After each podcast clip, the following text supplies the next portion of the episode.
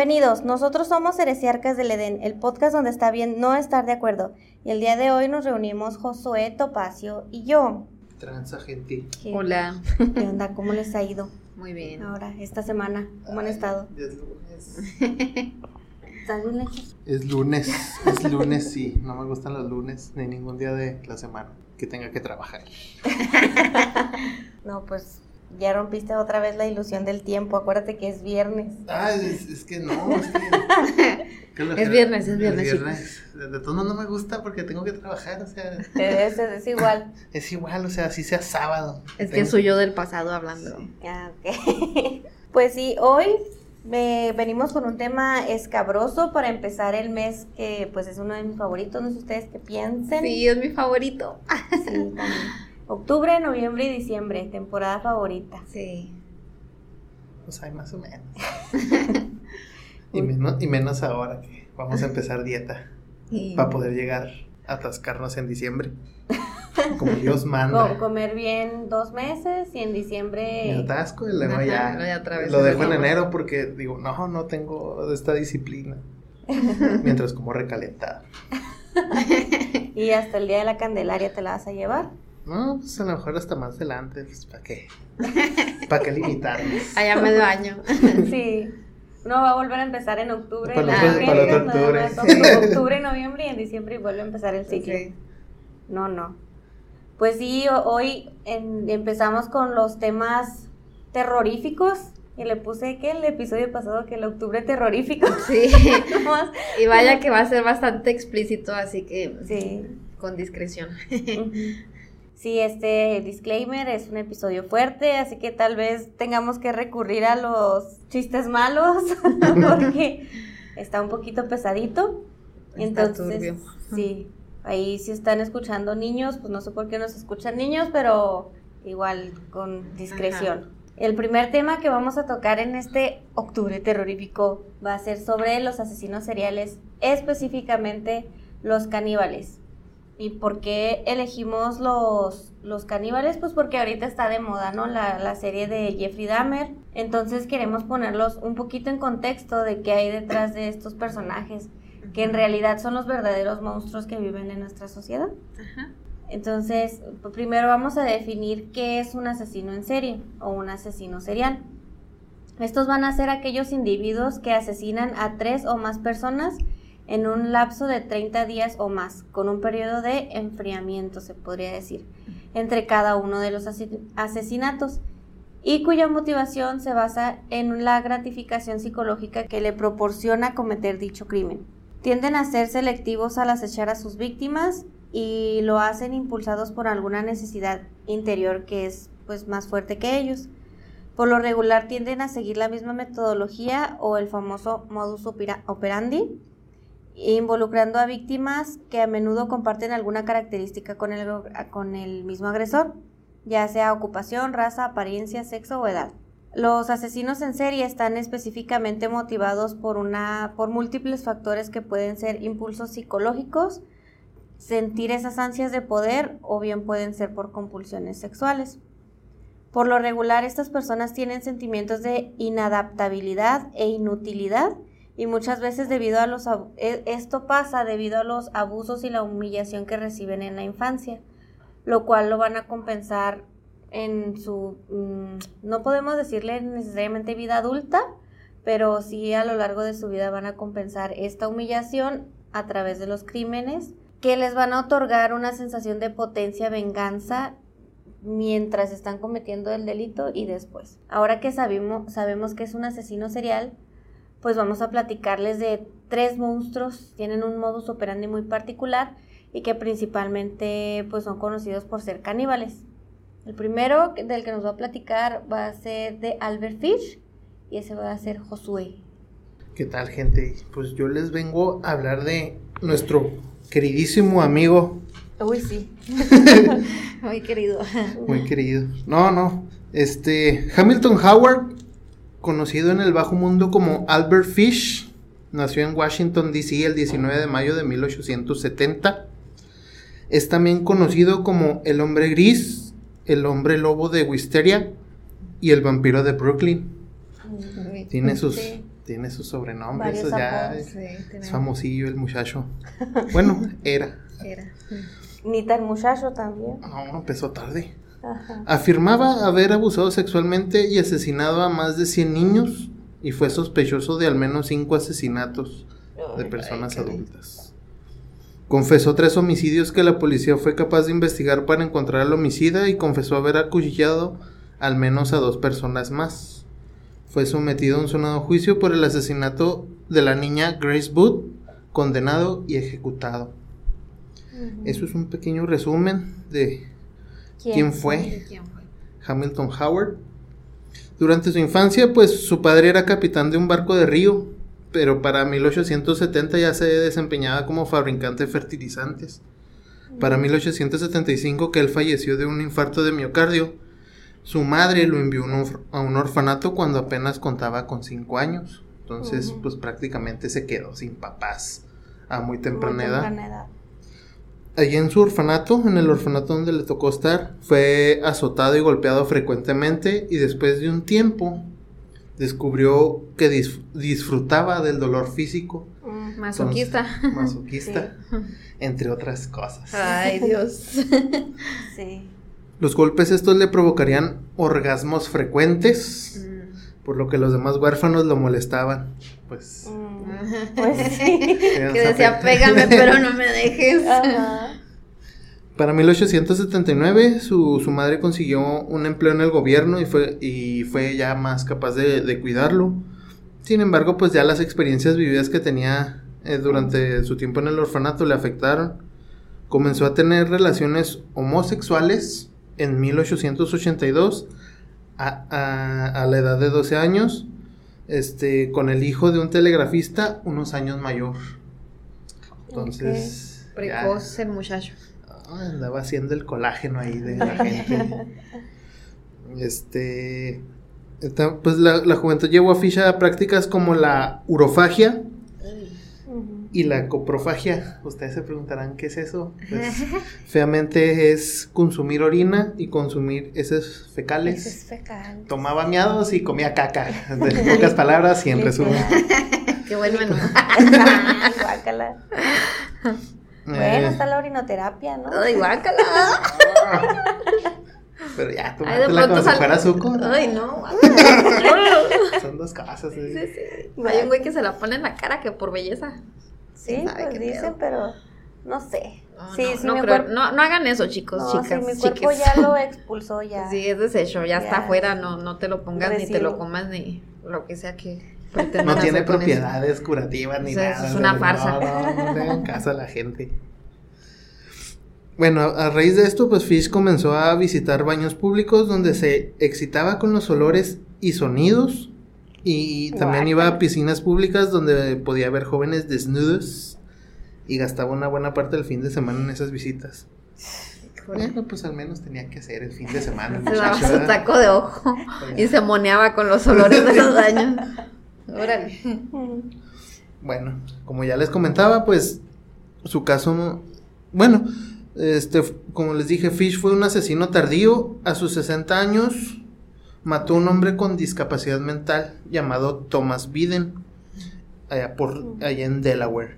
Y más adelante asesinaría a un niño afroamericano en Maryland. Pero la mayor monstruosidad cometida por el hombre gris ocurrió en 1934 cuando asesinó a una niña llamada Grace Booth. No conforme con ello, escribió una carta dirigida a los padres de la menor donde daba detalles de lo que le hizo a la niña. Además de los escabrosos detalles, Fish era amigo de la madre de la víctima. Hasta donde tengo entendido, es el padre, el padre de la, de la niña, de Grace Wood, era, era desempleado. Eh, eh, a lo mejor me equivoco, ¿eh? No sé, lo leí así muy, como que muy así nomás.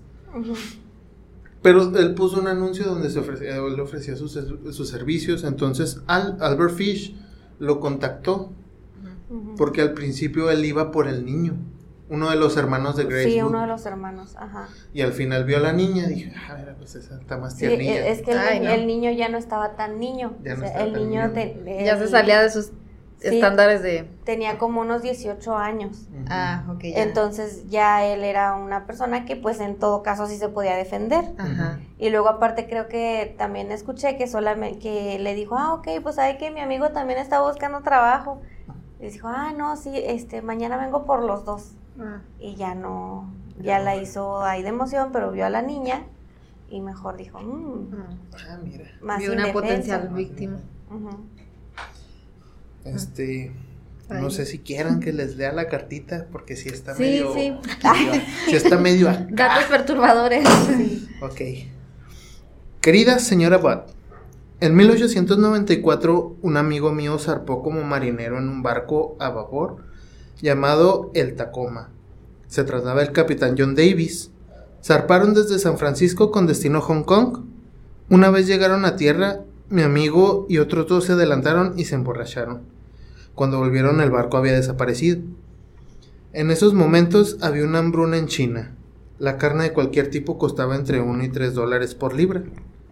El sufrimiento era tan grande que los niños menores de 12 años eran vendidos como comida para evitar que la, población muriese de hambre. Un niño o una niña de 14 años no estaba a salvo en la calle. Podías ir a cualquier carnicería y pedir una chuleta, un filete o carne para cocido. Entonces te traían parte del cuerpo desnudo de un niño o niña y tú elegías qué parte querías. El trasero era la parte más dulce y era vendida como una chuleta de ternera al más alto precio. Ay.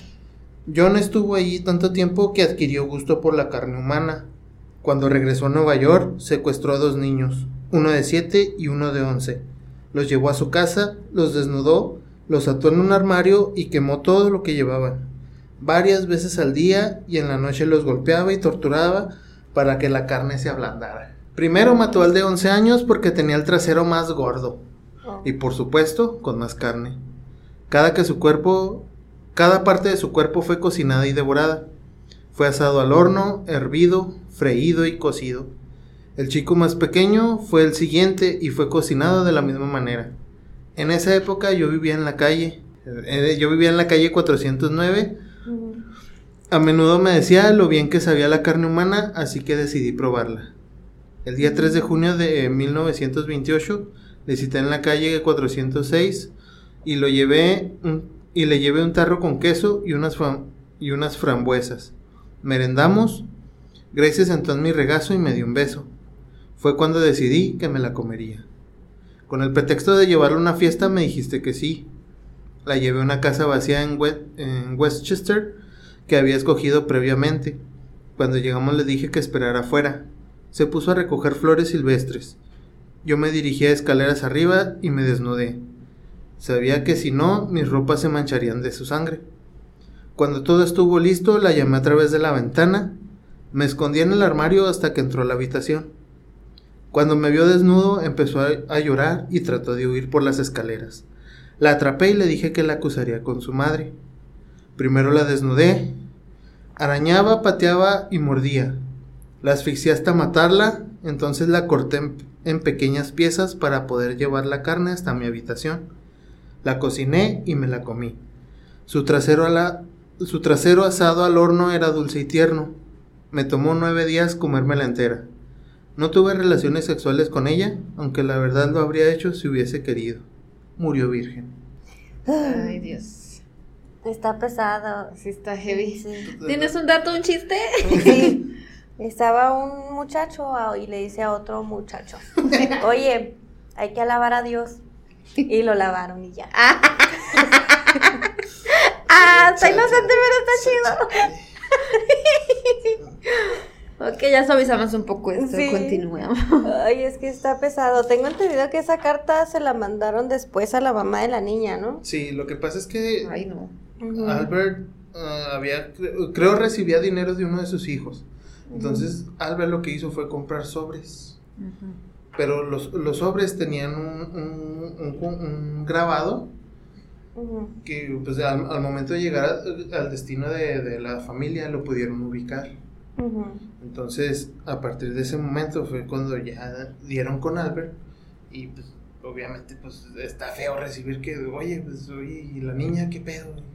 No, pues se fue con mi compa el Albert y llegó una, de, de- de rato te llega una carta explicándote qué fue lo que pasó. Ujú. Pues sí, es así como. Sí, que, está bien. Ay, cabrón. Grotesco y horrible. Sí. Y así era como él operaba, porque pues, él buscaba niños entre, de entre 4 a 10 años, más o menos. Y por lo general siempre los buscaba, ya sea con problemas mentales o gente afroamericana, que era gente pues, que, pues, que- nadie iba A reclamar a nada reclamar por ellos. o nadie los iba a buscar. Sí, Entonces, los pues, veía como presas fáciles, ¿no? Sí, Sí. lo, lo único que hacía era de... Pues los buscaba, trataba con ellos, pues era un viejito simpático. Pues un viejito, ¿no? Viejito. Simpático. En las fotos sí se ve con cara así Ajá. medio. Pues sí, pero, pues, Por eso, en- gente, en- no confíen en la gente. Así parezca simpático, no, no Ujú. confíen en nadie. Y ya los, pues, él planeaba a dónde llevarlos, o sea, porque habla de llevarlos a, a lugares solos, Sí. a los que por- eh, la gente tampoco se acerca. Entonces, pues ya. Así que cuando pasen a un lado de una casa abandonada, pues corran por su vida. ¿verdad? Sí, no, no se paren ahí. Entonces. A menos de que vayan en grupo, pues todavía. No, pues eso quién sabe. Y eso pero quién sabe, ¿no? Mientras el grupo no sea así como que cómplice, entonces. No, entonces no. Igual cuídense de todos. Sí. Sí. Pues bueno, el juicio de Albert Fish por el asesinato premeditado de Griswold comenzó el lunes 11 de marzo de 1935. El juicio duró 10 días. Fish alegó locura y clamó haber escuchado voces de Dios ordenándole matar a los niños. Él decía que Juana el apóstol le decía Ah, que sí. tú chuleteate los canales, yo aquí te hago el paro con Dios. Este, numerosos psiquiatras testificaron acerca de los fetichismos sexuales de Fish, incluyendo la, la coprofagia, urofilia, pedofilia, sadismo y masoquismo. Era un estuche de monerías. Sí, traía todos. Oye, me, me acabo de recordar del episodio de Leyendas donde hablan de, de Albert Fish, que se ponía agujas en el niés. Ah, Ay, sí. Sí. Te- Tenía esa costumbre de ponerse agujas ahí donde... Donde, te-. ¿Dónde da vuelta al aire? Para caminar y sentir los piquetillos. Sí, pues como era masoquista, pues Sí. le producía placer. Sí, no, Ujú. estaba, estaba loco. Su hija de, bueno, su hijastra, Mary Nicholas, este, describió a Fish que lo, lo instaba, la instaba a ella y a sus hermanos a juegos que involucraban masoquismo, donde el que perdía eh, tenía que, eh, el que perdía pedía que lo golpeara. Entonces, pues, Ok, así era como que, ay, perdí. Ay, perdí, pégame. Ya le agarraron a chingazos ahí entre todos y pues el vato feliz, ¿verdad? Ajá. Ay. Ay. El jurado lo encontró cuerdo y culpable, a pesar de todas las cosas que uno pudiera pensar de que ese tipo está muy mal de la cabeza. Yo creo que fue algo como que más en tanto de decir, no, si está, está razonando, el vato sabe lo que hace y es, es bastante consciente de que, De que está haciendo un que daño. está haciendo un daño. Y el, y el juez ordenó su ejecución. Fish llegó a prisión en marzo de 1935 y fue ejecutado en la silla eléctrica el 16 de enero de 1936 en la correccional de Sing Sing en Nueva York. Entró a la cámara de ejecución a las 11.06 pm y fue declarado muerto tres minutos después. Fue sepultado en el cementerio de Sing Sing. Se tiene registro de que dijo que la electrocución sería la experiencia suprema de su vida. Pues sí era Sí, pues sí, era masoquista. masoquista que dijo Era lo mero una breve. mega avenida aquí. Sí. Ahora sí. Y justo antes de que se accionara el interruptor, todavía afirmó, no sé aún por qué estoy aquí, pero aún así la pesadilla se acabó para siempre. Ese güey sí que se fue y vino. Sí. Ay, no. Ay, no, qué asqueroso. Sí. Es un tipo bastante desagradable. Sí, y eso que solo platicaste uno de los casos. Sí, Ajá, no, sí está. No ahondamos Sí, en el a tema. Uno, y- a uno de los niños ah, que, bueno, uno de los segundos casos, un niño que lo torturó, lo torturó hasta que, hasta que murió. Este, le cortó la cabeza, extremidades, este, los echó en una bolsa y creo que los tiró en el río. Él se quedó Mm. con el torso Ujú. y con sus partes nobles. Mm. Ah, sí. Entonces, todo lo demás lo cocinó, le cocinó su traserillo. Porque era lo que más le Era gustaba. lo Sí. que más le gustaba. Dice que lo, lo llenó de zanahoria, papa, todo, calabacín y todo eso. Y que se tardó como cuatro días en acabárselo. Y su pilín dijo que le echó tocino, lo envolvió en tocino y se lo aventó y dijo que los testículos no, que porque qué asco. Y viejo mamón. Ok. Sí. La locura de esto es que le dan asco ciertas cosas, pero la caca y la orina no. no, está medio raro el Ok. señor, pero eh, detalles. Sí, detalles. Bueno, pues es que hay que seleccionar su comida, pues a él no le Sí, gustaban sí, los sí. testículos. Sí. Pero la caca sí. Sí. Interesante. Y así, esa fue la bonita y triste historia de nuestro amigo Albert, Albert Fish. Fish. Sí, Ay, lo- o- una cosa que yo me acuerdo es que como era pintor, pintor de casas a domicilio, pues tenía acceso, ¿no? A los niños y Sí. por eso es que se le atribuyen que violó a muchísimos más niños de los que mató. O sea, mató en realidad pocos en comparación a todos los que... Sí, tuvo pues, acceso. ya se, se declaró como homosexual. Bueno, tenía gustos homosexuales.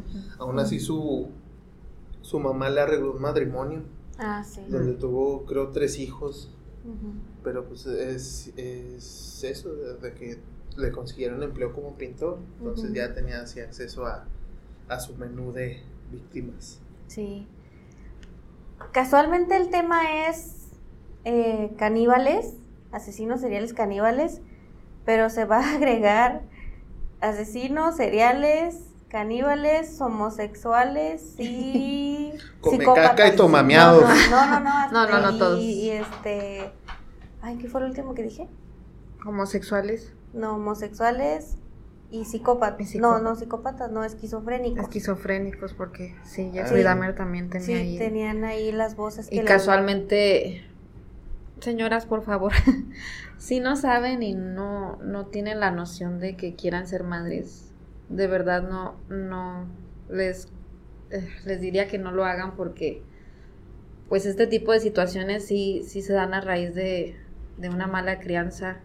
Falta Estamos viéndolo y en todo lo que hemos leído, pues es una falta de figura materna o paterna, pero primordialmente el daño proviene cuando la madre es la que se desapega de, de esa emoción, de ese amor que debería de tener. Así que, que si ven al niño rarito o algo, pues sí pónganle Atención. especial atención porque no es normal. No, no, no lo sacrifiquen, o sea, realmente pasan de ser víctimas a victimarios. O sea, a cualquiera, si no hubiésemos tenido el, el amorzote que tenemos de nuestras madres, probablemente ahí andaríamos haciendo fechorías, no sabemos de qué tipo, pero pues es para reflexionar. Sí, No los tengas mejor. ya. Exacto, o sea, si no, no están seguras, sí, no, No la, los tengan. la maternidad tiene que ser tiene que deseada. ser deseada y tiene que incluir mucho amor, mucha paciencia, dinero, obviamente, Sobre todo. Sí, tiempo. tiempo. Pero bueno, entonces vamos a pasar con el siguiente asesino serial caníbal homosexual esquizofrénico. Ya estamos como Bob Esponja, y era una lombriz rosa de Alaska. Sí. Casi. Pues es que el patrón se repite, o sea, sin querer fue como que una elección medio al azar de, de los asesinos, porque hay muchísimos más caníbales, Ajá. pero esta elección al azar Resultó ser ser muy que- compatibles los ajá, tres. parece ser que no es tan al azar como pensé. Ajá. Bueno, entonces el siguiente es Gilberto Ortega, alias el caníbal de Chihuahua. Todo, también Ay, nosotros tenemos también tenemos. Todo sí México no domina el mundo porque no quiere. A ver, a ver qué hizo ese tipo. Sí. Este hombre es el bueno, fue el homicida más buscado en la ciudad de Chihuahua hace unos 10 años más o menos. Órale. Gilberto Ortega nació en el municipio de General Tría, Chihuahua. Era un niño solitario al que le gustaba jugar en el campo, lanzar piedras al río y torturar animales. Ujú, Ahí está la triada de. Sí. Aguas con eso. Tenía una relación muy tortuosa con su abuelo materno. Este era una de esas personas que abusaba de sus familiares psicológicamente y sobre todo de su mamá. La maltrataba y la de su mamá suya de, de Ah. Gilberto De- Ortega, sí, de su mamá Mi suya. mamá. Mi mamá suya de él. Su mamá suya de él. Eh, lo- la, la maltrataba y la insultaba y todo. A muy corta edad fue enviado al estado de Washington y se dice que a los cuatro años fue víctima de abuso sexual por parte de uno de sus tíos o por lo menos se dice que fueron cuatro de sus familiares de Estados Unidos. Y todo esto pasó desde que él tenía cuatro años hasta que tenía seis años. Durante esa época que estuvo en Estados Unidos, él tenía tendencias violentas, pues hasta cuando discutía con su hermana, era tanta su agresión que, intentaba hasta matarla, o sea, era, era muy... no se muy, contenía, era violencia hasta, hasta el punto de explotar. Sí. En su juventud prefería estar solo, tuvo noviazgos muy cortos, pero también prefería las relaciones homosexuales. En 1987 se casa en Estados Unidos y tiene un hijo. Ahora, para 1990 se regresa a México y se enlista en el ejército del 25 Batallón de Infantería como soldado raso, me parece. Después de estos lo mandan a Michoacán. Tres años después, en el 93, se da de baja y se mete a la Policía Municipal de Belisario Domínguez. Recientemente se ha descubierto o se le ha atribuido que lo que fue su primer asesinato. Aquí los acomodé en orden, pero el primero que le des- el- primero por el que lo metieron a la cárcel no fue este. Ah. Este se lo acaban de descubrir apenas en el, el año pasado. Entonces, recientemente se le ha atribuido su primer asesinato, el cual fue una mujer el día 26 de junio del 95.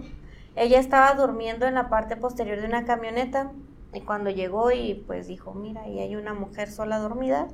¿Qué dijo? Aprovecho. Papas. Exacto. Eh, el, su plan original era asaltar un negocio, pero pues se le atravesó la mujer y terminó asesinándola. Siendo soldado, no manches. No, en, este, en ese entonces era policía. Ah, pues No, eso no lo hace menos. Pues sí. Entonces, eh, este asesinato apenas se le atribuyó en mayo del 2021. O sea, esto es bien O sea que el reciente. tipo no ha confesado realmente. Le han sacado información poco a poco. Ahorita te voy a decir por qué es que, que apenas están saliendo ciertos datos. Esta nota salió en el diario de Juárez y, y aquí menciona que la investigación que estuvo a cargo de la unidad del sistema tradicional eh, de este homicidio calificado permitieron obtener elementos de prueba que sustentan que posiblemente Gilberto Ortega cometió este crimen en el 95. Esto cuando pretendía asaltar a la gasera que está ubicada en una carretera que va de Chihuahua a Delicias. Ahora, esto fue en el 95. En el 97 se une a la militancia del Partido Acción Nacional. Entonces ya quieren formar parte ahí de la política. Ya quería ser político el güey. Sí, y formó parte de la campaña del político José Mario Rodríguez. Este iba a ser un diputado federal del PAN por el sexto dis- distrito de Chihuahua. Todo esto estaba pasando por ahí de alre- alrededor de junio más o menos. Entonces, el estar en esta campaña le ayudó a acechar a su víctima. Su- en ese entonces decían que era su primera víctima, pero pues ya vimos que no. Este era un niño que de los que repartía volantes y tenía 11 años. Eh, este niño, además de, o sea, era de los niños que tienen que trabajar, ¿no? Para sustentar a su Sí, familia. que no entonces- tienen otra opción. Ajá. Él vendía periódicos y chicles y le ofrecieron esta, este trabajito de estar repartiendo la propaganda del, del, del partido y pues aceptó, ¿no? Entonces, eh, él se llamaba Jaime Espinosa. Eh, Ortega tenía 27 años cuando pasó todo esto. Él se ganó la confianza del niño y lo llevó en su carro, que era un LTD. Lo llevó a las afueras de la ciudad donde lo asesinó cruelmente. Fue muy brutal este asesinato, entonces si recuerdan el episodio de la Inquisición, ¿no? De que hablábamos sobre el potro, Ay, no. ¿sí se acuerdan cómo era el potro? Ay, no. No, ¿en serio? Entonces lo, lo pues aquí alarma otra vez de, de episodio explícito. Lo que hizo fue que al niño lo amarró a un árbol, entonces sus, sus manos, sus brazos los amarró al árbol y sus tobillos los amarró a la parte de la, a la defensa delantera del carro y pues le dio de reversa al carro Mm. hasta que lo pues lo- Despedazó. Lo, despedazó, lo desmembró. Eh, todo esto se dieron cuenta pues de que el niño estaba vivo, ¿no? Cuando hizo todo, todo esto, precisamente por el tipo de, de heridas que le encontraron de lesiones. Y ya después de hacer esto, pues él juntó el cadáver y lo, lo esparció, lo, Lo, armó. lo, lo armó, pero si lo, lo dejó en diferentes lugares. Y ya, se fue, regresó a su trabajo como si nada, Ah, así como si nada hubiera pasado. un día cualquiera, ¿no? Ahora aquí lo macabro también es que pues empezaron las brigadas de búsqueda del niño, ¿no? Y todo. Y él se anduvo en las brigadas buscando al niño y que no sé qué, y todavía tuvo el descaro de ir con el papá del niño, que era un hombre de 72 años, y decirle, no, este, lo vamos a encontrar, ¿no? O sea, todo va a estar bien y que no sé qué. Ay, es que descaro. Qué Ay, no.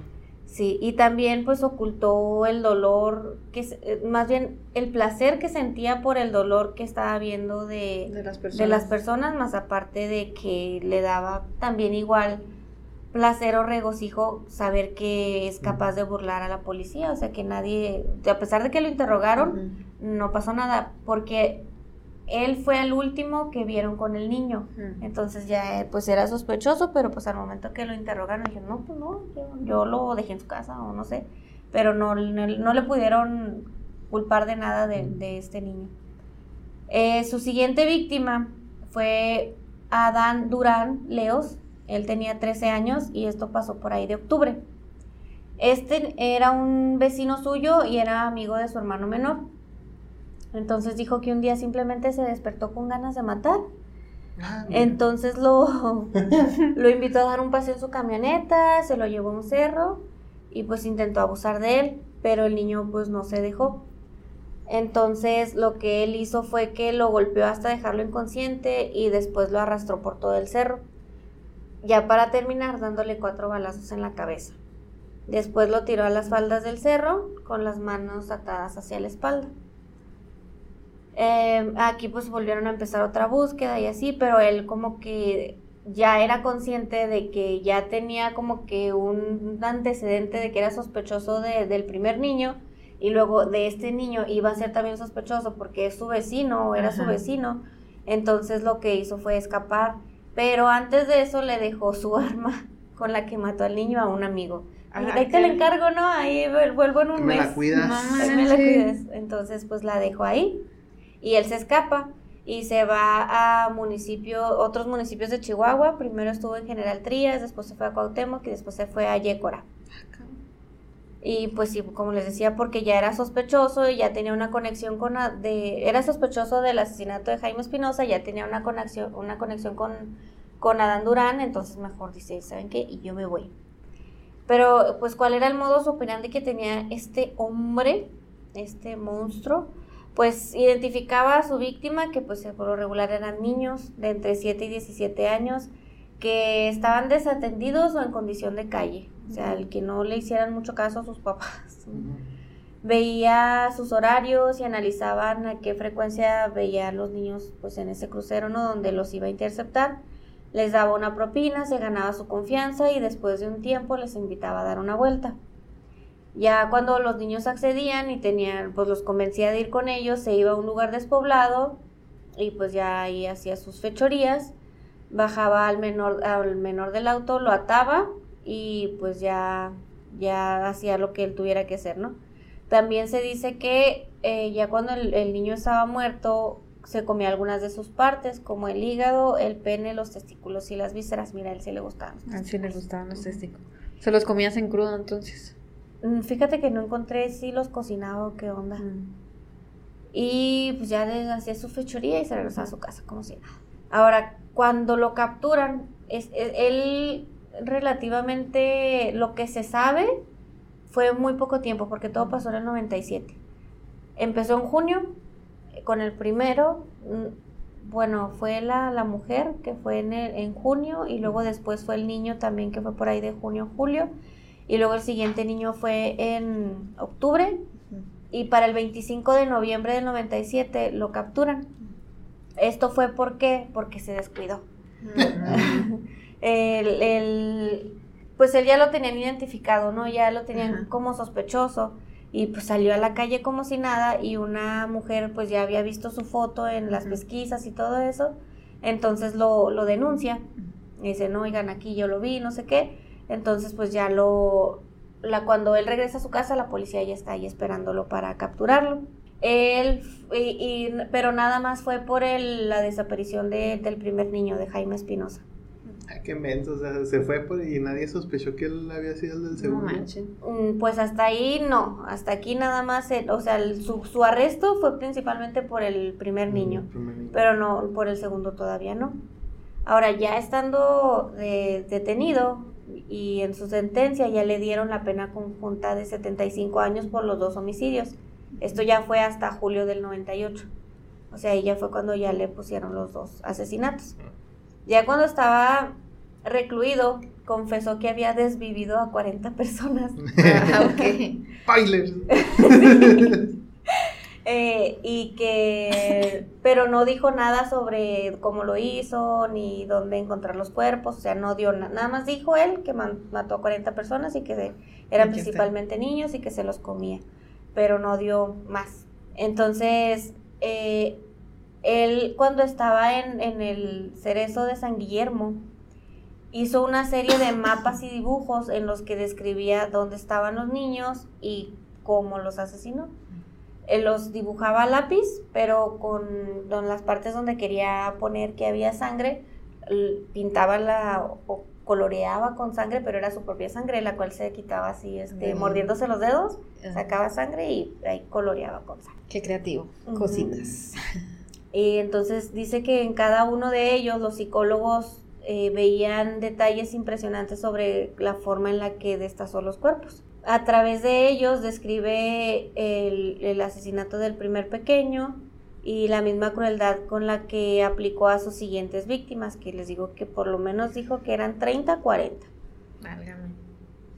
Pero solamente fueron comprobados los dos que les comenté ahorita. Él decía que sus acciones eran impulsadas, impulsadas por su amigo Joel, el mismo que le dijo que tenía que declarar sobre otros asesinatos que había cometido. ¿Quién era Joel? Pues la voz en su cabeza que le decía que, mm, que matara gente. O sea, como el día que dijo que tenía ganas de matar, que se despertó porque quería matar, pues era porque Joel le dijo. Ah, Entonces, eh, también dijo algo, algo muy curiosito, muy curiosito, muy curioso que, que, pasó con él es que él dice, porque por ahí del 2000, no me acuerdo si era 2005 o 2015, creo que era 2015, volvió a ver la película del silencio de los inocentes. Entonces dijo, ah, yo me acordé que, que como que como que lo tenía bloqueado, ¿no? Y cuando volvió a ver la película lo recordó. Dijo, ah, sí, es que yo maté a 30 personas y me las comí porque vi la película del silencio de los inocentes y quería recrear lo que pasaba ahí, ¿no? Ah. Pero está muy dudoso así. Sí, porque como que trata de justificar algo ni siquiera sabe. Ajá, o sea en todo lo, que vi, lo que escuché y todo, todo está así como que, como que nada más lo hizo con que ya dejó de, tener atención, entonces, ay, ¿cómo capto atención? Ah, pues voy a decir que hice esto. Pero igual esos otros 30 asesinatos pues, no se le han comprobado. El chiste es de que pues si es asesino serial porque lleva tres asesinatos en un lapso corto de tiempo. Él dice que Joel aparece a partir de que lo violaron a él. Mm. Entonces, desde ese momento eh, Joel es el que controla sus impulsos y sus acciones. También hubo un caso así de el que está inspirado en la película de Fragmentado. Ah, Que se supone que cada una de sus personalidades nacía a partir de un evento traumático que él tenía. A partir del trauma que... Por eso es que tenía tantas. Y por él eh, que explica más o, más o menos lo mismo, que Joel aparece a partir de que lo, lo estuvieron violando en Estados Unidos.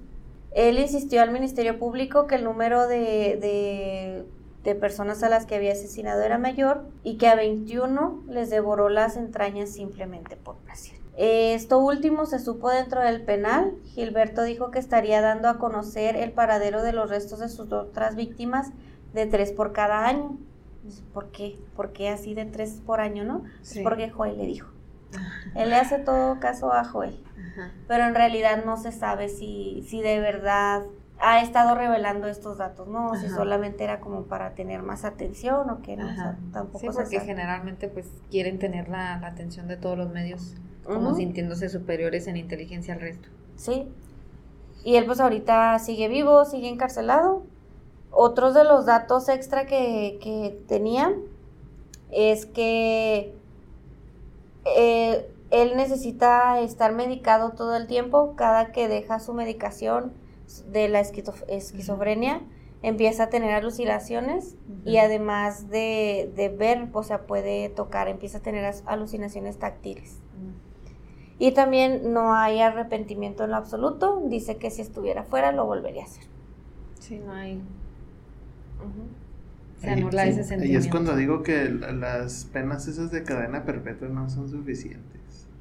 Yo, No. sí, yo sí digo que Pena de muerte. pena de muerte El- a ese tipo de gente. es que solamente si, si estuviera comprobadísimo el, el caso, porque te imaginas con el Se sistema que tenemos. Ajá, con, la- Ah, sí, no, sí, sí, o sea. pues, con los eh, geniales que son en su jale, pues. ¿Cuántos inocentes no serían ahí? Sí. Y sí, o sea, esta persona pues... Pues no- como dijo Badía, la mejor manera, así como que con el monóxido de carbono, ya mijito, te dormiste y ya ni cuenta te diste que te moriste. Pues sí. Sale más barato, pienso yo. Ay, se quedó dormido. Entonces sé. nos van a decir que gastaron como 3 millones de dólares en. Eh, Eso es la corrupción, o sea. Sí, no, sí, también. Los precios del gobierno Sí, son no, como ya es 100 otro- veces el precio real de un producto, ¿no? Pues sí, básicamente, esta es la historia del caníbal de Chihuahua. Pues, Ese sí no me la sabía. eh. es un Yo tampoco. Es un caníbal medio pitero, así como que, ah, bueno, pues mataba a dos, así, bueno, tres. Pero pues ya, nomás fue todo lo que hizo, o sea, y luego... Ay, tú querías otra versión. sí, no, no, pues no, pues nomás que dijera, ah, pues que tres, tres, los tres por año y se comprobaran que eran los tres. Pero pues no, hasta ahorita no ha habido noticias sobre él, más que esta del 2021. Entonces, quién sabe si este dato de esta mujer haya sido uno de esos que reveló, no Ajá. sé. Probablemente. A ver si era de él. Ah, obviamente no. No, acabo de recordar un dato también de que su- lo escuché en un podcast que supuestamente en el periodo que él estuvo ahí operando en ese lugar de Chihuahua hubo muchas desapariciones de niños. Mm, Pues entonces sí. Sí, o sea. Como que podría Mucha ser, coincidencia, pero, ¿no? como que, entre sabe. sí que no. Ajá. pero pues también Chihuahua, aquí hay desapariciones de niños y mujeres todo el Ajá. tiempo, es lo triste, ¿no? Sí, es. Está cabrón que sea así como que normalizado, Ay, ¿no? sí, está bien gacho. Ah, pues es que acá, o sea, y ya hasta lo presumen, o sea, como por. Está bien gacho. ¿Qué pedo? Ya ni te sorprendes ni nada. No, o sea, está bien gacho porque nos desensibiliza a todos. Y pues ahora vamos al, al último, al que por el que se hizo este episodio, pues. Ajá, por el que trae todo el desmadre ahorita con Netflix. Sí. Vamos a hablar ahorita de Jeffrey Dahmer y, y no es, no intento romantizarlo, pero sí intento ver el lado de lo que fue su, su parte humana cuando fue un niño y, y cómo, cómo a veces los adultos podemos desmadrar tanto a una persona. Sí. Sí. Creo que, que ese es el punto que queremos poner aquí sobre la mesa de, de que si vas a ser padre o madre de familia, tengas en cuenta que tienes que cuidar también la salud mental de, de tu hijo. O sea, cuando lo veas rarito, no, no digas que es normal, porque no es. O sea, alguien raro es porque está pasando probablemente algún problema que, que tú te ciegas a, a no ver por miedo o no sé por qué. Generalmente la reacción es, es rechazo a eso y negarte, Cuando no debería de ser así. Es el simple ego de los papás. ¿no? Ajá, es el ego de, no, fallé como No, padre, mi- pues mi- sí, mi sí se hijo falla. Está bien, mi hijo está bien. él no- Estás Mejor en lugar de pensar así, ponte manos a la obra, actúa. Sí. O le estás cuestionando mi educación. Sí, sí la cuestiono. Sí.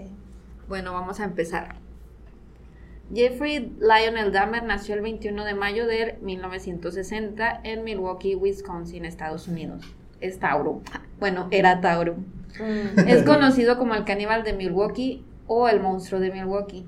Fue un asesino en serie delincuente sexual que cometió el asesinato y desmembramiento de 17 hombres y adolescentes entre los años del 78 y el 91. Muchos de sus asesinatos posteriores involucraron necrofilia, canibalismo y preservación de partes del cuerpo, ya sea el esqueleto total o parcial, que fueron los cráneos que posteriormente vamos a decir de lo que se encontró.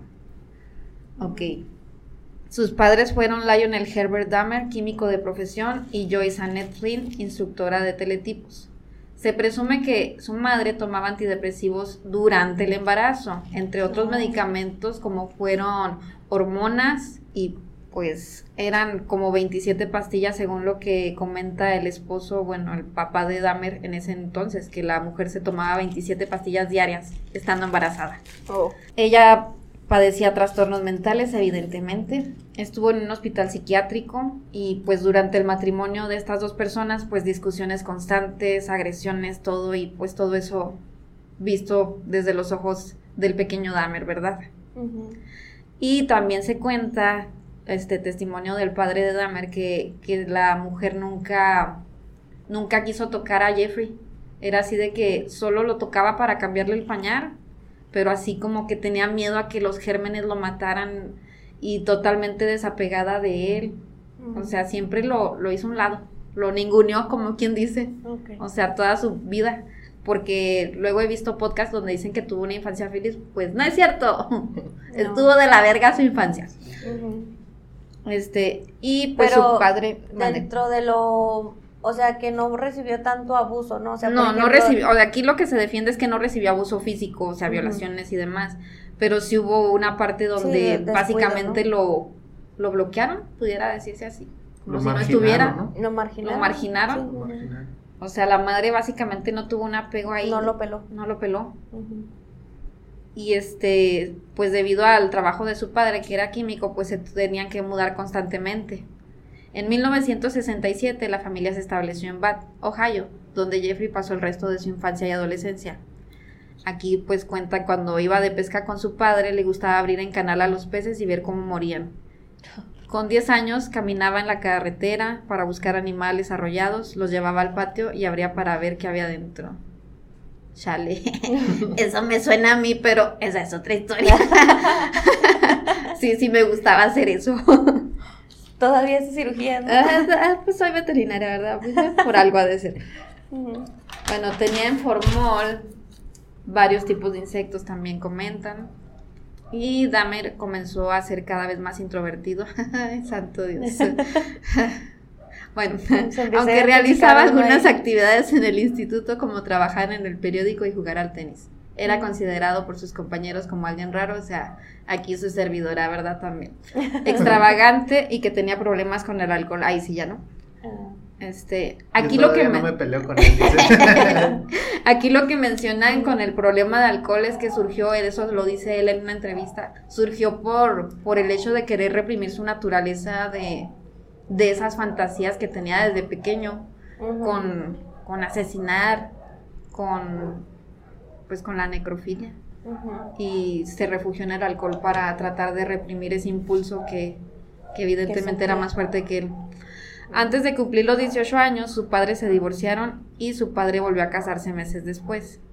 Su padre y su nueva esposa lo convencieron para ir a la universidad en el año de 1978, ingresando en la Universidad de Ohio, pero debido a sus problemas con el alcohol, abandonó en el siguiente semestre, como ya vimos en la serie, ¿verdad?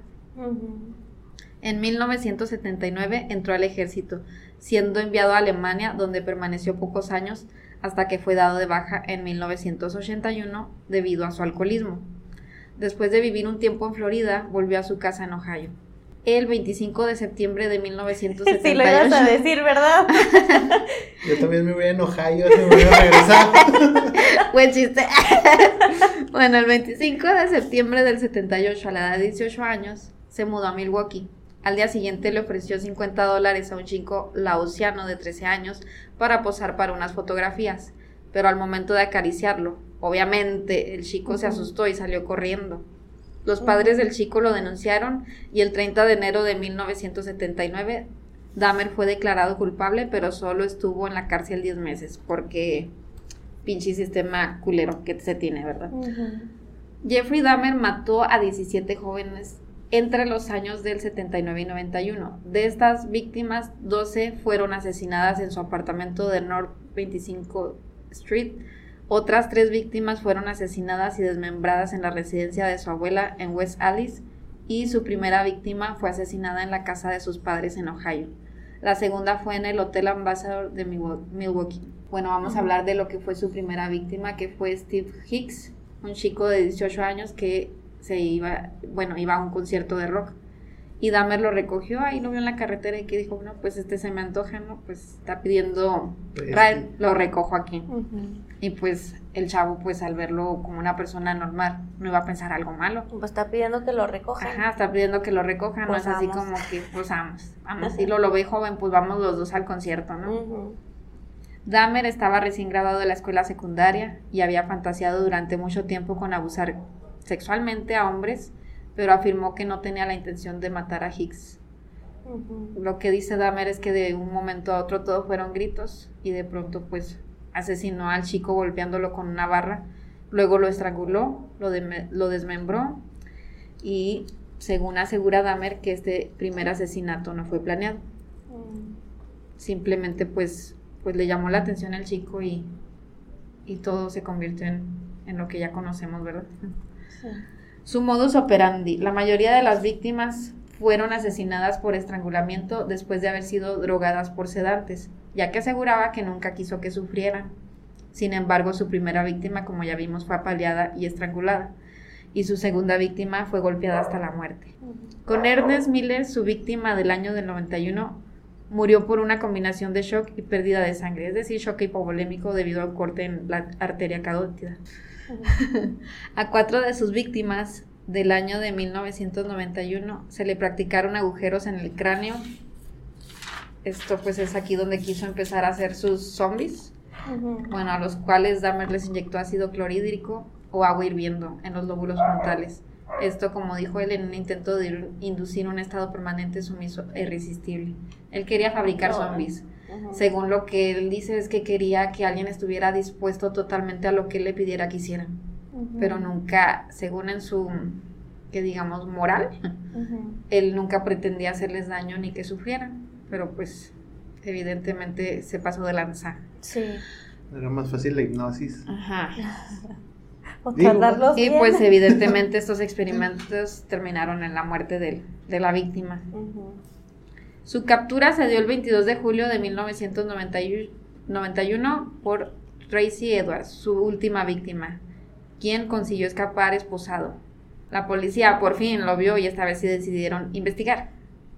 Claro, porque no le habían hecho caso a nadie, ¿verdad? Sí. Fueron al apartamento del hombre que lo había esposado y al revisar la habitación descubrieron varias fotografías de cadáveres. En este caso se dice que Dahmer intentó huir, pero fue detenido. Lo que encontraron fue, aquí ya empiezan los datos perturbadores, no sé si quieras lanzar un chiste malo antes de esto. ¿Por qué sacaron al perro del circo? ¿Por qué? ¿Por qué? Porque se metió. Ok, comencemos. Va. Lo que se encontró fue una cabeza humana en el refrigerador, dos bolsas en el congelador que contenían un corazón humano y unos genitales masculinos. En la recámara había cinco cráneos, cuchillos, sierras, martillos y fotos detalladas del proceso de desmembramiento de cuerpos humanos. En un cajón, un esqueleto completo con los huesos limpiados con cloro, un cuero cabelludo disecado y un tambo de 260 litros lleno de ácido con tres torsos y otras partes humanas. También se encontraron rastros de sangre en las paredes. Ok, pues eso es lo que encontraron y evidentemente pues fue arrestado, ¿verdad? Ujú. Aquí lo que los psiquiatras, eh, los psiquiatras que lo atendieron le dijeron que estaba enfermo, por lo que se declaró culpable con atenuante de enajenación mental para ser condenado a una cárcel especial para enfermos mentales, pero el atenuante fue finalmente rechazado. En principio se había declarado inocente, pero cambió su declaración por la gran cantidad de pruebas encontradas en su contra. Evidentemente eran muchas. El jurado lo declaró culpable y finalmente fue sentenciado a 15 cadenas perpetuas consecutivas, que es un- una equivalencia de 900 años. Fue enviado a Columbia Correctional Institute en Portage, Wisconsin, donde fue entrevistado por el perito en perfiles criminales del FBI, Robert K. Ressier. Este famoso experto coincidió en que para defensa de la sociedad, el condenado tenía que permanecer encerrado durante el resto de sus días. Sin embargo, destacó que debía ser internado en un hospital psiquiátrico y no en una cárcel común, puesto que era un enfermo mental, aunque a veces parecía estar en su sano juicio y racionalizara su conducta. evidentemente sí estaba muy mal. Y aunque le diagnosticaron un trastorno límite de la personalidad, un trastorno esquizotípico de la personalidad y un trastorno psicótico, se encontró que Dahmer estaba legalmente cuerdo en su juicio. El 28 de noviembre de 1994 fue asesinado a golpes por Christopher Scarver, un compañero de prisión en la institución correccional de Columbia en el Portage, Wisconsin. Irónicamente acabaron con su vida como él acabó con la vida del- de su primer víctima. Ujú. Exactamente. Aquí lo que creemos, bueno, la motivación de Dahmer es que admitió haber practicado el canibalismo y devorado los bíceps de una de sus víctimas y señaló que se masturbaba ante los trozos humanos y las calaveras de aquellos a quienes consideraba hermosos y a quienes no quería perder. Esto pues sabemos que, que deriva que totalmente fue aislado, o sea, y él de alguna manera enferma y retorcida pues buscaba tener esa, esa de- compañía, ese, ¿cómo podemos llamarle? Es que no es amor. Pues es que- pertenecer Apego. a alguien, ese apego, Sí, por la herida de abandono que tenía de Exacto. su infancia, pues buscaba un- buscaba Un eso, pero de una manera muy retorcida. Ujú. Contó a los policías que tenía la sensación de poder permanecer al lado de ellos y los mataba y los conservaba a sus cráneos. Declaró también que las tres cabezas halladas en su nevera y en su congelador pertenecían a sus tres últimas víctimas. Además, Dahmer insistió en que la raza de sus víctimas era algo incidental para él y que lo que le llamaba la atención era la forma del cuerpo de una víctima potencial.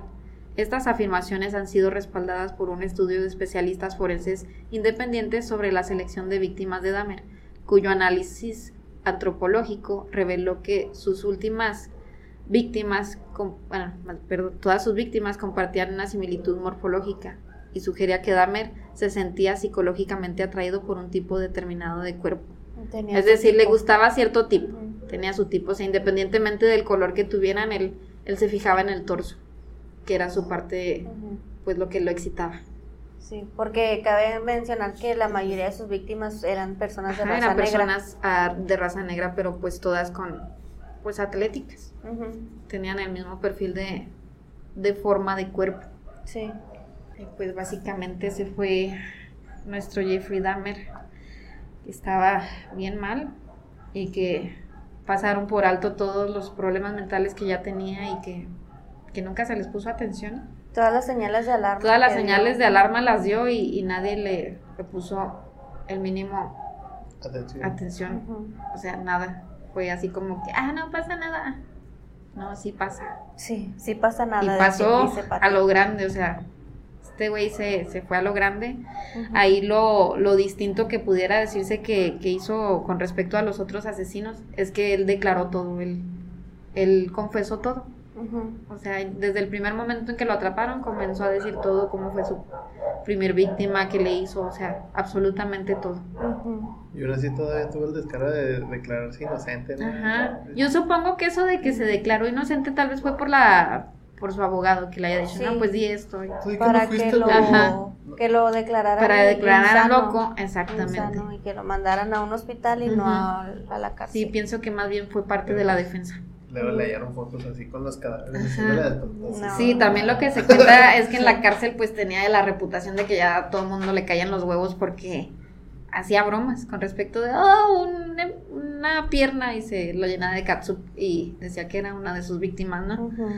Y pues eso fue lo que encendió las el enojo de, de quien lo Ah, asesinó. pues, eso era lo que iba a preguntar. Pues lo mataron a golpes en la prisión. Sí, Digo, fue algo por de eso. haber hecho. Sí, y se dice también que pues fue así como que los mismos policías así como que dejaron a ese güey que también estaba esquizofrénico, así como que mátalo, ahí te dejamos, ¿no? Este tipo de Christopher también mató a otra persona, pero primero fue directo a, a Jeffrey Dahmer y, y pues lo mató como dijimos, con golpes contundentes repetidos en la cabeza. Sí. Para, para terminar el, el, la parte de Jeffrey Dahmer, tengo un chiste. Muy, muy de Jeffrey. Buenos días, hablo a la línea de atención a alcohólicos. Sí, dígame. Oiga, ¿cómo se prepara una margarita? Ok. Mm, Vamos a hablar aquí como que una especie de resumen de lo que fue un estudio. Esto se llama, por sufrimiento emocional intenso, el cerebro del psicópata se altera en la etapa infantil. Su maduración acelera, acelerada perdón, bloquea la gestión de emociones. Y vamos a leer esto. Es bastante interesante. Aquí lo que dicen. Vamos a citarlo. Las resonancias magnéticas de los cerebros de personas con trastorno de la personalidad antisocial, los llamados psicópatas o sociópatas, muestran diferencias con los cerebros de la población en general, diferencias que indican que existe una maduración acelerada en algunas zonas que podrían ser fruto de un sufrimiento emocional intenso durante la infancia. Suena psiquiatría freudiana de principios del siglo XX. Pero ahora hablamos de evidencia científica apunta el psiquiatra del Park Narcis Cardoner, uno de los autores del estudio publicado en Psychological Medicine en el que se recoge este hallazgo sobre las diferencias cerebrales de personas psicópatas. Se trata de una revisión de unos 400 artículos científicos de todo el mundo en el que se había utilizado la resonancia magnética para comparar los cerebros de alrededor de 2.000 personas con psicopatía y que estaban en la cárcel nos atrevemos a proponer que entre otros muchos factores hay uno, la hipermaduración cerebral, que podría tener su origen en un sufrimiento emocional intenso en la infancia.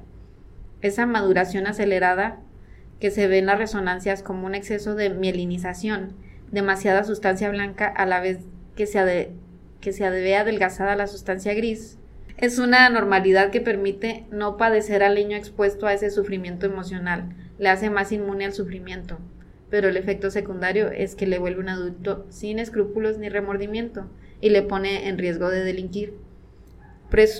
resume el neurólogo Jesús Pujol, investigador y director de la unidad de resonancia magnética del Hospital Mar y coordinador del, del estudio. La parte emocional de nuestro cerebro suele madurar más tarde durante la adolescencia. Al acelerar, la maduración, se salta esa parte y hay estructuras del cerebro que no tienen un desarrollo óptimo explica Cardonera. El hallazgo o la propuesta que se atreven a hacer con los datos analizados no cambia la capacidad que se le supone al psicópata. Distingue perfectamente lo que está bien o mal, lo que es legal o ilegal, que es lo que decíamos con Dahmer. No es una patología, sino una variante, una forma de actuar distinta de la normal, sin tener en cuenta al otro, y es siempre en beneficio propio, aclaran ambos expertos. Este mayor conocimiento de, de qué diferencias hay entre un grupo de personas psicópatas y población general nos permite pensar en un futuro en el que podamos identificar mejor a estas personas y sobre todo prevenir. El maltrato infantil está presente en muchos de los problemas de salud mental. Es algo que ya observaba Freud y hoy contamos con evidencia. Esa prevención sería probablemente la de mayor impacto en la salud, no solo en la mental de las personas, opina Cardoner. En las resonancias magnéticas se observan diferencias anatómicas, esa sustancia blanca excesiva y también funcionales. Se produce un bloqueo doble que supone una falta de conexión entre pensamiento y emoción en dos direcciones, explica Pujol. Esa alteración afecta al estímulo hacia el pensamiento y del pensamiento a la emoción traducido al comportamiento. Quienes no tienen esa alteración, cuando ven el sufrimiento en otros, se lo imaginan a sí mismos. Nos ponemos en su lugar de forma automática, perdón, ellos no, ellos meramente no tienen empatía. Básicamente es así como que no, no sienten, saben diferenciar lo que está bien, lo que está mal, pero no tienen la capacidad de sentir esa, pues esa empatía, no hay. No es así como que, ah, lo veo y sufro, ellos así lo ven y no les causa nada. No pasa nada. Nada. Así que aguas con los chamacos, cuídenlos bien. Sí. También librenlos de golpes en la cabeza, ¿verdad? Porque por ahí también va el asunto. por ahí también va. Y pues en cuestión de canibalismo, probablemente hay gente curiosa de que, ay, sí, ¿a qué sabe la carne, no? ¿A qué sabe Todos tenemos esa idea, ¿a qué sabe? Y pues, según declaraciones de varios, entre ellos de Jeffrey Dahmer, que es del que hablé pues él dice que tenía un sabor a filete miñón. Este, Otros han dicho que sabe a ternera. El caníbal de Rotenburgo dice que sabe a cerdo. Los suyos no encontraron que... No, este no decía nada sobre qué sabía. Pero Albert Fish... Albert Fish dijo que pues, tenía un sabor dulce como de ternero. Ajá. Entonces... Sí, y otro dato que no sé dónde lo, lo escuché, se me hace que de otro podcast, que muchos caníbales están en la idea de que las personas de raza oscura tienen un sabor más dulce con respecto de las de piel blanca, que son saladas. Pues que piscaban azúcar. y esas Ajá, cosas, quién sabe, quién sabe a qué se deban, pero hay una diferencia de, de Pero sabores. es que es como celíaco rubus, o sea, azúcar. Ah, azúcar, ándale, pues llevan más azúcar en la sangre. Algo pues son dulces. Así que si eres moreno, eres dulce. Tatúate para que no seas presa fácil de Ah, sí, que los tatuajes no les gustan, no ¿no? les gustan. Que am- amargan la piel Ajá, amargan la piel. y no sabemos bien los tatuados, entonces... Así le que, pega que tatúense, chicos. Cualquier cosa. Su jefecita les dice, no te tatúes, mamá, me estoy previniendo de Ponte, caníbal". ponte así un puntito nomás y ya. Me estoy una previniendo. Una lagrimita. Y luego, pues para los que quieran curiosear de, ah, yo sí le entraría a la carne de caníbal, pues ahí les va, que no, no deben de hacer esto. En cuestión de medicina veterinaria hay una afección, no sé si llegaron a escuchar, de la vaca loca. Sí. Pues, Es una encefalopatía espongiforme bovina. Esta se da por un prión. ¿Qué es un prión? Pues una proteína mal plegada. ¿Qué? ¿Qué hace esta? Pues es una proteína que hace. Pues lo que hace es tener la capacidad o comportarse como, como un agente infeccioso. Como si fuera un virus. Como si fuera un virus. Se replica esta, pudiera decir replicar porque no es replicar, sino que las proteínas que son parecidas a esa terminan mal plegadas y y ocasiona un daño cerebral. Por eso de ahí el nombre de encefalopatía espongiforme, que es como el daño que produce el Alzheimer. El cerebro queda en forma de esponja. Ajá, queda con huecos. Ajá. Por eso se le llama así. Y pues acarrea problemas de demencia, convulsiones, ataxia y demás cosas. Sí. Y esto presumiblemente ocurrió por el canibalismo en bovinos y dirán, ¿cómo una vaca se va a comer a otra? Pues no pasaba así exactamente, sino que en la industria existen, existieron, se supone que están prohibidas, las harinas de, de desechos de, estas, de estos animales, harinas de sangre, este, harinas de, pues hay un molidito de vaca, ¿verdad? Y Sí. se llamaban starter, que era para, para engordar más rápido al, al animal. Y de ahí empezó a, a surgir este problema. Debido al canibalismo, surge esta enfermedad, vaca loca, te llegas a comer la carne y también te afecta a ti. Ese canibalismo es entre vacas. O Ajá, sea, vaca sí, comiendo vaca. Vaca comiendo vaca, pero también afecta al humano porque se vuelve como Sí. un agente infeccioso, que al tú comer la carne infectada con, con la vaca loca, pues tú también te haces enfermedad y pasa a llamarse Creutzfeldt Jacob. Que es pseudorrabia o ¿cómo se dice? Creutzfeldt Jacob. Es, es cuando pasa al ser humano, cuando es zoonosis, que se llama zoonosis al proceso de que una enfermedad pasa de animal a humano. Y eso deriva, como dijimos, del canibalismo entre vacas.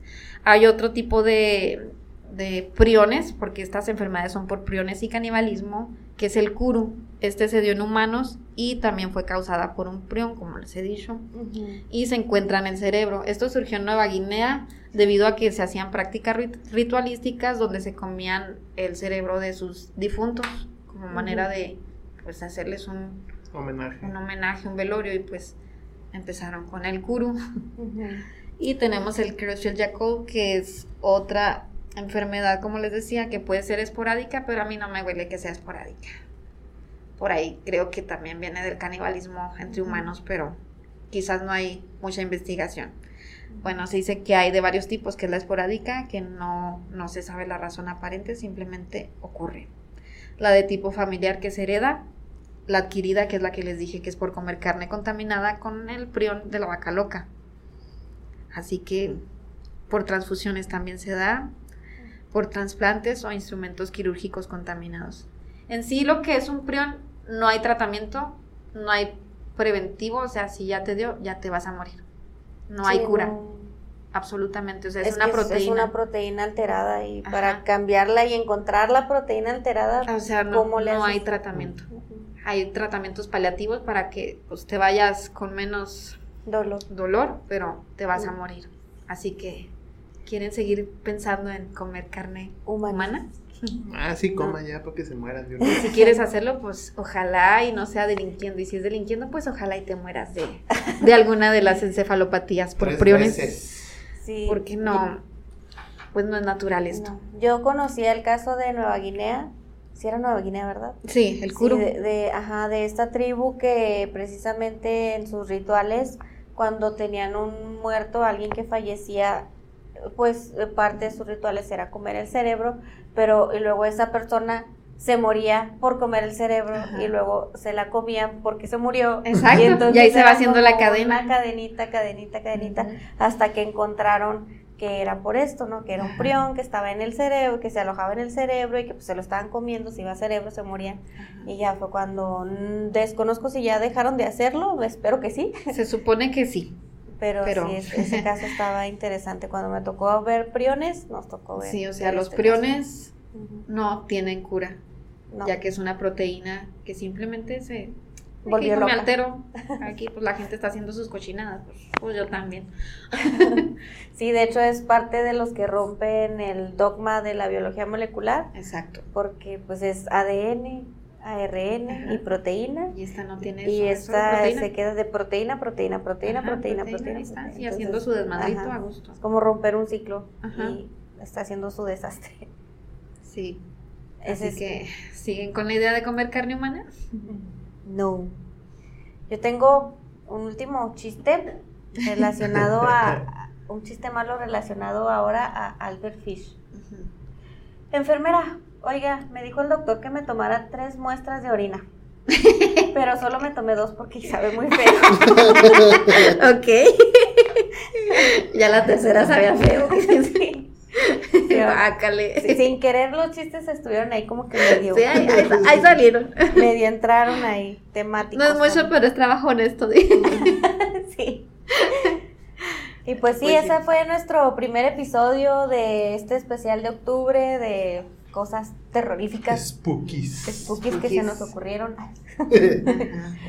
Sí, entonces, y pues sí, los asesinos seriales, eh, puede ser que en un futuro ah, eh, tengamos más episodios de ellos. Este fue el especial de Sin y que haya más. Porque hay demasiada sensibilización, pero ese es otro tema. Este fue el primero que sin querer fue de asesinos seriales, caníbales, homosexuales, esquizofrénicos. Toma pipí. No, nomás No, el tuyo no, todo. pipí. Nomás de ser acoprófago Es que y. yo quiero que gane. Ah. Salven todo. Sí. Ah, y pues, este es un comentario muy que a lo mejor pues no, no va, pero pues eh, se nota como antes las personas al tener reprimida su sexualidad llegaban a extremos que o a, o a sentirse o tener que ocultarse para para vivir la sexualidad que ellos querían ni para nada estoy diciendo que si eres homosexual vas a ser asesino o sea No, no, claro nada que que, no. ver pero sí que, te- que tenían que ocultar, ocultarse, ¿no? Que no podían mostrar Aquí era verdadera- básicamente la, la represión de estar Sí. así, de pensar que era una enfermedad, Ah, sí, de que la sociedad lo dictaba así. muchos de, varios de los que leí afirmaban de que se odiaban a sí mismos por ser así Sí. y no tanto por matar gente, sino porque les gustaban otras cosas que no Ajá. era lo normal. Sí. Entonces, es normal, Es es normal, es otra en preferencia animales, y es ya. normal y ya. Y sí, existen animales. Porque hay gente que dice, ¿cómo en la naturaleza no existe, señora? Observe Sí. más. Sí Sí existe. Es Ponga muy dos, normal. dos perros machos y va a haber Ajá. cosas Póngase a ver a los delfines, esos cabrones son bien depravados. Sí. O como los peces payaso, ¿no? Que también cambian de sexo. Ajá, si no hay hembras, cambian de sexo y ahí. Así que no hay que satanizar algo en cuestiones de preferencias o cada cómo es una persona. Lo que sí hay es que ponerle atención a, a- a los hijos, a los que están mostrando Exacto. eh, que son retraídos, que algo está pasando. Sí. Y si usted es una persona que agrede y está con hijos y está haciendo eso, pues Dios nos libre de otro psicópata. La verdad, o sea, están creando psicópatas. Sí, cuéntenselo a, más, a quien más confianza Ajá. le tengan y mucho cuidado. En serio, no se reproduzcan a lo tonto y tengan en cuenta eso, que la, que la salud mental es, es tan importante como la física. No podemos traer a los niños al mundo y, y estarlos maltratando y esperar a que salga una persona de bien. Porque quizás no puedas, no vaya a ser un asesino, pero es el que maltrata a la esposa, a las novias, o la que maltrata al novio, lo acuchilla, O lo va a maltratar a usted. o la que se convierte Sí. en asesina de sus hijos. Sí, Son sí, tantas sí. las situaciones que detonan en el futuro. que puede ser lo más fuerte. mínimo como insultar Exacto. hasta irnos a extremos como el asesinato. Y uno dice, ¿cómo sí. que por un insulto se puso así? No es el insulto, es todo lo que va a estar guardando de años, todo lo que hay de trasfondo en eso. Sí. Las cosas no suceden solo porque sí, porque luego he escuchado youtubers que empiezan a hablar, es que de la nada se hizo psicópata, no, siempre hay un porqué. Ujú. Y es como un vasito, ¿no? Que se va Es llenando. un vaso que se va llenando hasta que se colma y explota y, y puede, pueden irse creando ahí varios psicópatas en potencia y usted ni en cuenta lo toma. Y pues sí, yo les quiero agradecer mucho por acompañarme en este episodio. Gracias. Ya sabes que aquí andamos. Sí, Sí. Saben que siempre es agradable que regresen aquí a grabar Gracias. Uy. con entonces a ver en qué episodio nos preparamos para este especial de octubre para ver cuál va a ser el siguiente. Suscríbanse para que nos paguen. Como paréntesis, agradecimiento a todas nuestras madres hermosas, preciosas que nos han hecho unas personas De bien. de bien, que no llegamos a ese punto, que pude tener ahí parecidos en, pues ejemplo, en disecar animales y cosas así, pero gracias al amor de, de nuestros padres, no me convertí en una loca asesina ahí matando nomás por deporte, ¿verdad? Sí, todos tenemos nuestras Ajá. carencias, pero no. La verdad, que a mamá, tanto. qué corazonzote, gracias. Sí, gracias a todas las mamás que nos cuidaron y papás. Y papás que estuvieron ahí, que nos, que nos Que han no hecho fue- unas personas más o menos decentes, ¿verdad? Que no fueron por cigarros. Que no fueron por cigarros, O a las personas que fungieron como mamá Ándale, o como esa papá figura, que- que no esas figuras que los que los llevaron adelante y fungieron como padre o madre, o sea, sin serlo mis realmente. respetos. Sí. Porque a veces pues esas personas quieren más, ¿no? Ajá. que, Que los papás que biológicos. los ajá. Sí. Los papás, pues ya te tuve, ya ni modo, pero ¿y ahora cómo le hago, no? Pero la, la persona que Sí, termina especial reconocimiento ti. a todas esas personas que, que se partieron la madre criando buenos hijos. Muchas gracias a todos. Y muchas gracias a ustedes. Entonces sí. Suscríbanse, denle like, pongan su comentario a ver qué tema quieren para ahora, para estos de octubre. Tal vez hagamos una votación o algo así. Ahí chequen en el grupo. O a lo mejor no. Y pues a nosotros nos encuentran en todas las redes sociales como Heresiarcas del Edén. Esto fue Heresiarcas del Edén. Nos vemos el próximo episodio. Bye. Bye. Bye.